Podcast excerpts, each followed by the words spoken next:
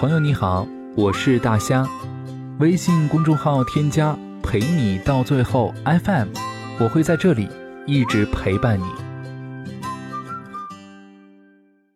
昨天晚上夜跑的途中，遇到一对情侣在吵架，我感觉他们不是在吵架，而是在比谁的声音大。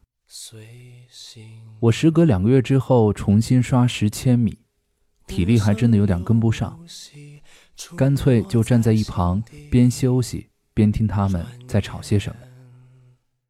但事实上并没有听到些什么，短短几分钟，从两个人的声嘶力竭，最后到男的主动抱住女的而结束。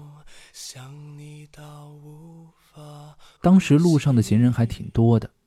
他们在大吵的那个时候，虽然说没有人围观，但大家内心也都在捣鼓些什么。我一直觉得两个人在街上吵架，就好像是在裸奔一样，该看的不该看的都露出来了。这样的感情，说的好听是想要珍惜，却浑身都是脾气；说的不好听，那就是作。高中的时候，我们班有对情侣，男孩脾气特别好，对女孩啊是百依百顺的。这种情况下，女孩子就变成了强势的那一方，女方说什么，男方你就得去做，而且要做到满意。但强压般的感情，男方是很累的。高三艺考那段时间，下午聚在我们宿舍打牌，两个人因为你打了这么久，该给我打一盘，吵了一架。我们宿舍在四楼，女方就对着男方大叫：“我就不给你打，怎么了？”我们见状说：“散了，散了，散了，不打了。”结果男孩抱着女孩往窗户边走，说：“今天咱们一起死好了。”这种情况不光是女孩子，当时所有在场的吃瓜群众是都吓着了，堵的堵人，关的关窗户。你说他们有好的时候吗？也有，好的时候你喂一口吃的，我亲亲你的小脸蛋儿，一口一个宝宝，叫的我们是浑身鸡皮疙瘩。我当然相信他们两个是互相喜欢的，但我也发现有时候太过压迫是真的会出事情的。他们的吵架的由头并不是谁劈腿谁在外面聊了骚，他们往往吵架是因为我给你买了三角裤，但你喜欢穿四角的。我觉得这个曲子在某个小节上转了个调，而你认为没有。之后的两个人到了大学，每年暑假都会去旅游。那时候啊，微博、朋友圈、QQ 空间都是秀恩爱的照片。可是，一到吵架，两个人就各自删动态、删照片，就感觉在比谁删的速度快。两人呢也不拉黑，都在更新动态宣布自己单身。男的呢去网吧通宵，女的呢就在寝室哭。但是过不了几天，恩爱就又秀起来了。可是，最后还是分手了。有一次，我问这哥们儿：“毕业了，真就分手了？”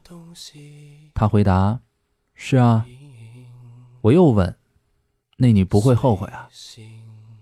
他说：“现在最后悔的。”可能就是把以前两个人能看到的记忆全给删除了，以后想要回忆都没得看了。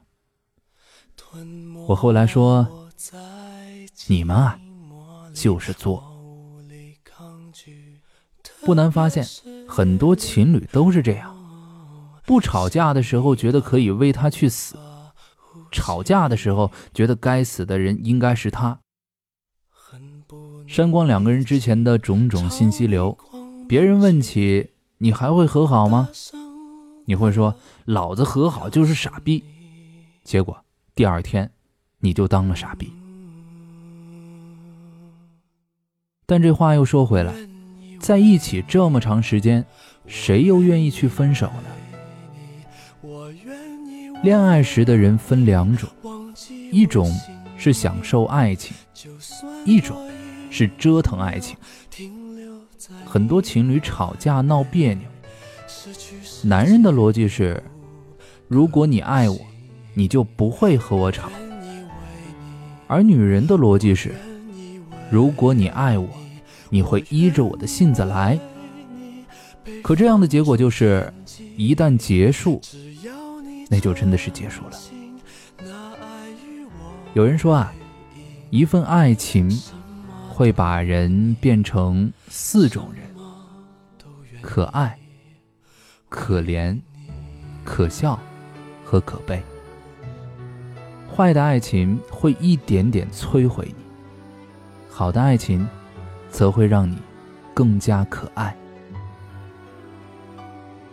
这就像是一块铁，你反复的去弯曲它，最后也会折断的。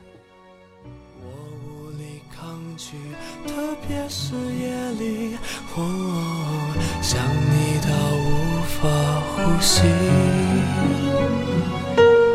恨不能立即朝你狂奔去，大声的告诉你，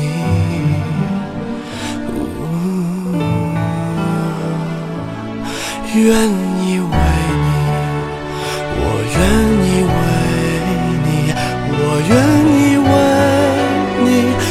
记我姓名就算多一秒停留在你怀里，失去世界也不可惜。我愿意为你，我愿意为你，我愿意为你被放逐天